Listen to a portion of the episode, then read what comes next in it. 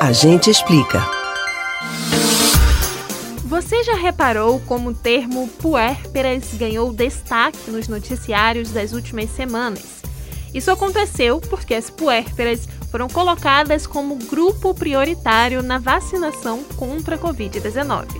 Se você faz parte do grupo de pessoas que ainda não entendeu direito o que significa esse termo, qual motivo se trata de uma prioridade na hora de se vacinar e de onde veio esse nome, a gente explica.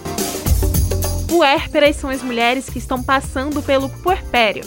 Antes, essa fase era conhecida simplesmente como pós-parto ou quarentena.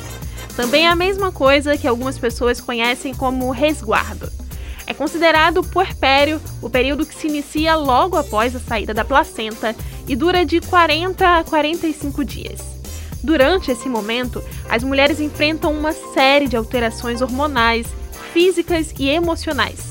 Neste período, é normal o aparecimento de um tipo de menstruação, que é na verdade um sangramento normal causado pelo parto, chamado de lóquios, que se inicia de forma abundante, mas que vai diminuindo pouco a pouco.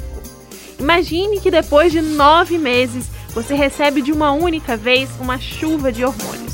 O corpo se prepara para amamentar, os órgãos digestivos voltam à posição de antes e retomam a fisiologia.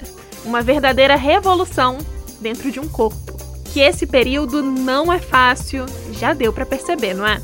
Mas além desse motivo, por que vacinar mulheres que estão em pós-parto? É que tanto as mulheres grávidas quanto as puérperas vivem um momento de altas doses hormonais no corpo, que podem aumentar o risco de trombose. Além disso, durante o puerpério, as mulheres estão com a imunidade mais baixa, outro fator que aumenta o risco. Como se não fosse suficiente, estudos divulgados nos últimos dias têm apontado que, após imunizadas com vacinas contra a Covid-19, mulheres que amamentam produzem leite com anticorpos contra o novo coronavírus. Ou seja, vacinar mães que amamentam seria como vacinar duas pessoas. Você pode ouvir novamente o conteúdo desses e de outros a gente explica no site da Rádio Jornal ou nos principais aplicativos de podcast. Spotify, Deezer, Google e Apple Podcasts. Beatriz Albuquerque para o Rádio Livre.